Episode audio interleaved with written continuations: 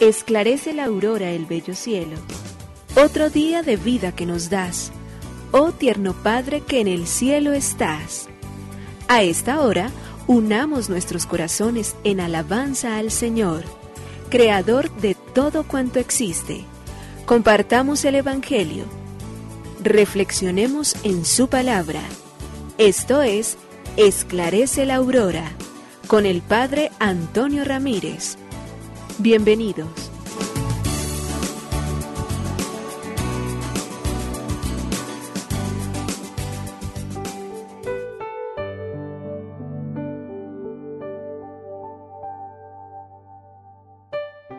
Muy buenos días, hoy jueves 24 de febrero del año 2022. Padre bueno, miramos al cielo, abrimos nuestros ojos, nos enternecemos ante tantas criaturas, entre ellas justamente la nuestra, tan débil y tan frágil, pero que tú cuidas con un amor paterno y materno, porque no dejas de prodigar las bendiciones necesarias para que podamos alcanzar todos los bienes y las gracias que nos has dado.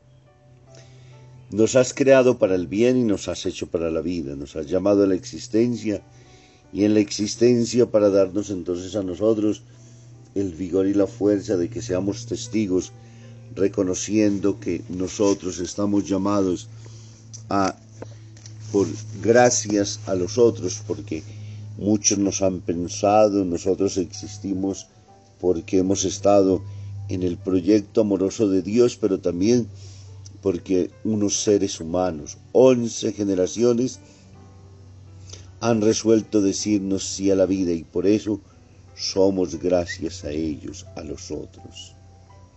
Pero también en la medida en que vivimos sobre esta tierra y esas lazos interrelacionales que se constituyen entre unos y otros nos lleva a considerar que somos con otros. No podemos jamás en la vida considerar que somos nosotros entonces islas, sino que somos interconexiones. Estamos sobre esta tierra y estamos unidos unos a otros en este caminar todos los días. Pero también es necesario descubrir entonces que somos para otros.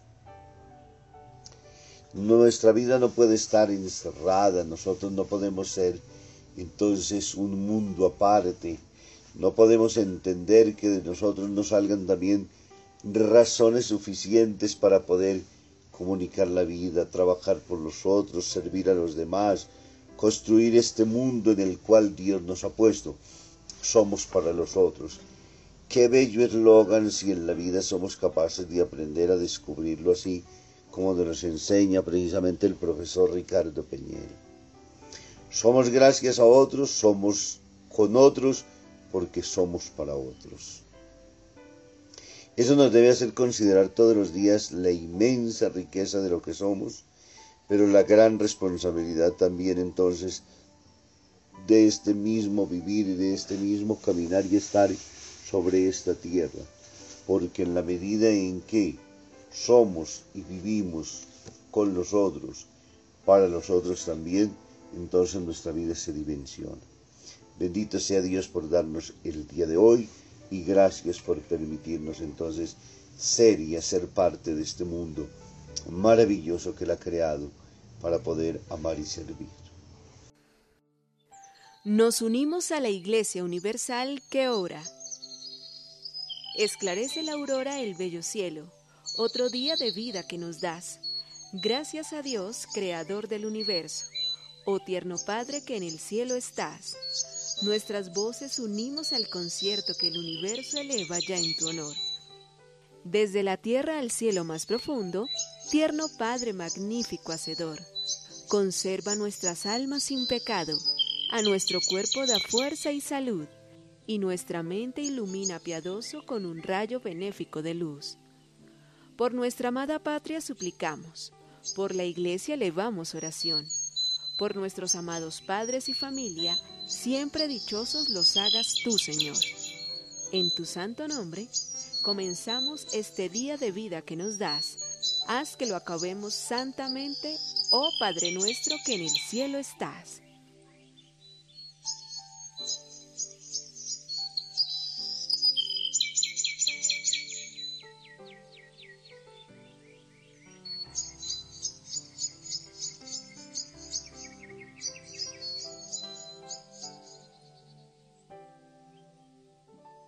Rumores. Dos jóvenes diputados comentaban en la Cámara de los Comunes londinenses al paso de Winston Churchill.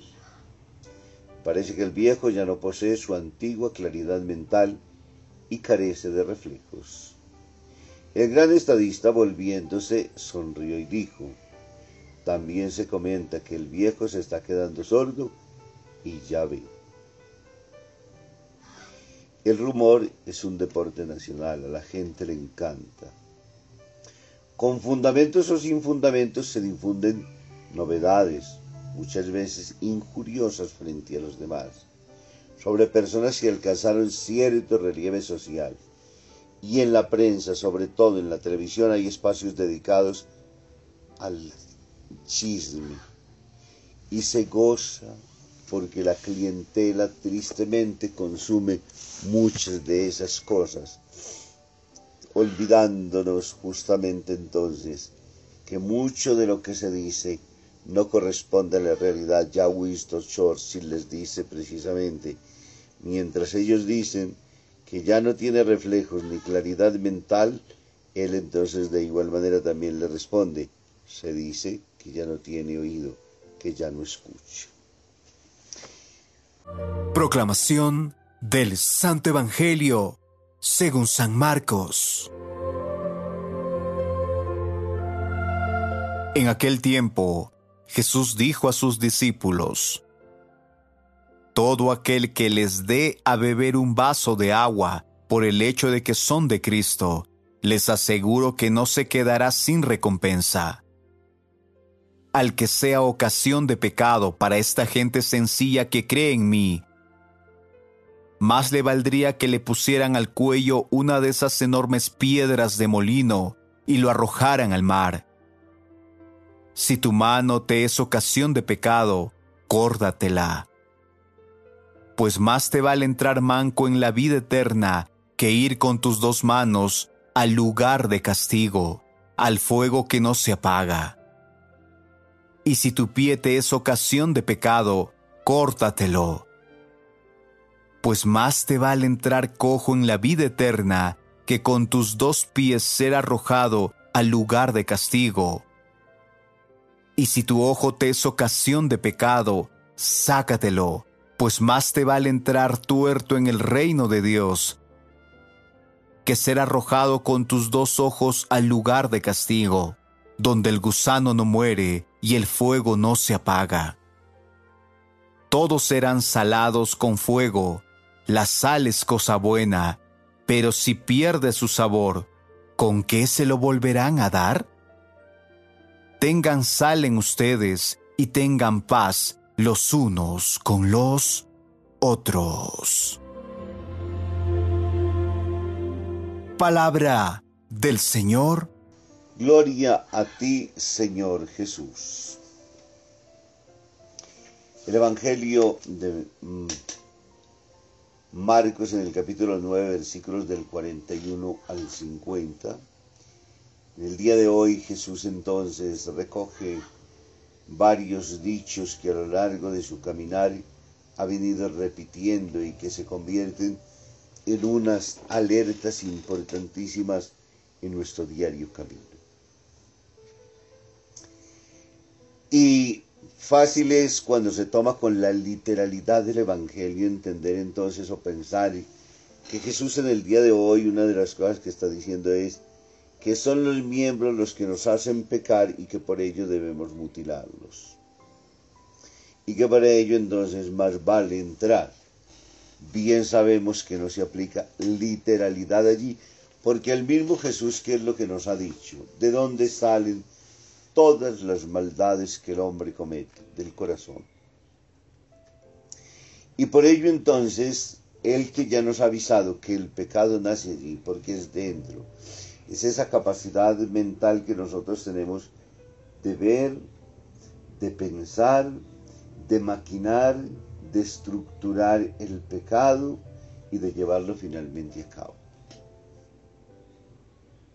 Son procesos mentales en los cuales, nacidos en el interior nuestro, en el corazón, del cual Jesús nos ha dicho, no basta con mutilarse el, un miembro, porque sencillamente nosotros pecamos es entre corazón y mente.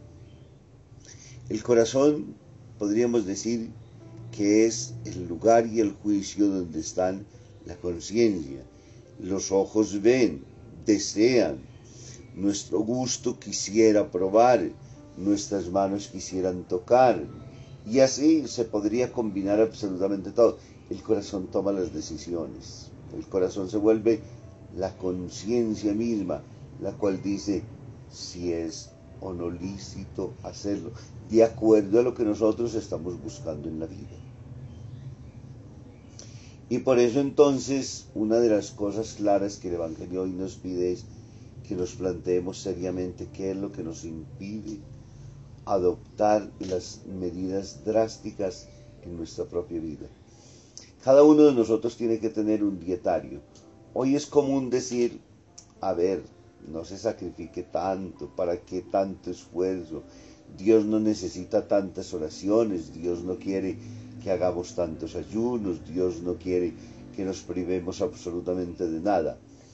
Y esas mismas personas que nosotros encontramos diciéndonos de esa manera, son los que viven con una dieta alimentaria diciendo, no puedo comer, no puedo hacer, no puedo ir, no puedo, y durante todo el tiempo tienen un recetario impresionante en el cual se exigen a sí mismos, en lo material, en lo meramente corporal. Ejercicios entonces hasta que quedan extenuados, porque hay necesidad de mantener la línea, porque hay necesidad de hacer aquí, porque hay necesidad de hacer allá.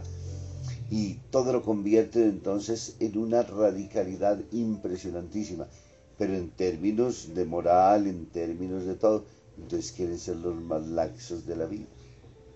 Y Jesús lo primero que nos está diciendo es, ¿qué buscas? ¿Qué deseas? ¿Qué aspiras para tu vida?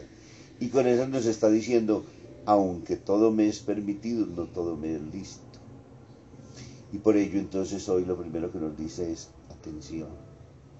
El hecho no es cortarse, el hecho es tener la suficiente capacidad el dominio mental para imponernos a nosotros, como lo conseguimos para poder tener un título, como lo hacemos para dominar un determinado idioma, como lo hacemos para implantar negocios, como lo hacemos en tantas cosas que se quedan sobre esta tierra, de igual manera y con mayor razón lo está pidiendo para nuestro propio espíritu.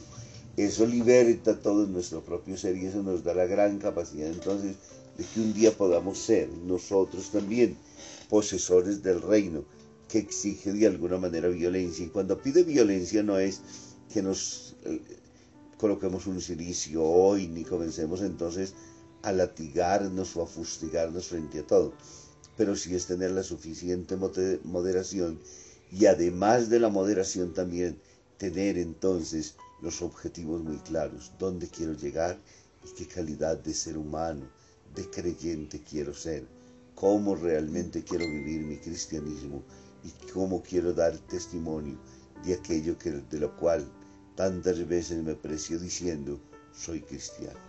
Que el Señor nos ayude en este día y nos dé la fuerza y la gracia para poder ser verdaderamente signos evidentes del Rey. Nos bendiga el Padre, el Hijo y el Espíritu Santo. Muy feliz día.